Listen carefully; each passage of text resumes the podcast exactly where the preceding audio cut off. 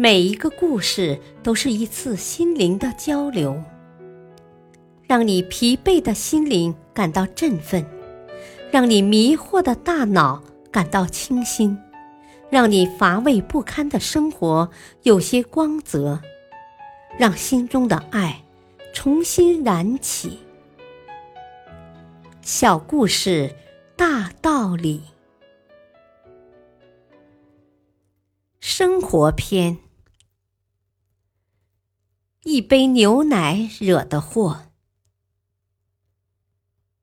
经过三轮面试，张涛终于成功的进了向往已久的公司。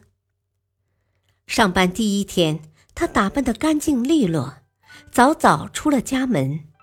到了公司，离上班还有一个小时，他决定去公司旁边的餐厅吃早餐。正当他津津有味的用餐时，同桌的一个小孩不经意碰倒了桌上的牛奶，洒了张涛一身。小孩子的母亲急忙道歉，用纸巾帮他擦了几下，但根本擦不掉。张涛无奈，只好郁闷地走出餐厅。他一边走一边想：新同事见了他一定会说：“啊，瞧那个家伙！”第一天上班就穿着带污渍的裤子，怎么会有这种人？老板也会把自己看作是一个不注重细节的人。他越想越烦恼，越想越担心。转眼间，上班时间到了，张涛带着忧虑走进公司，结果这一天简直是糟透了。心烦意乱的他。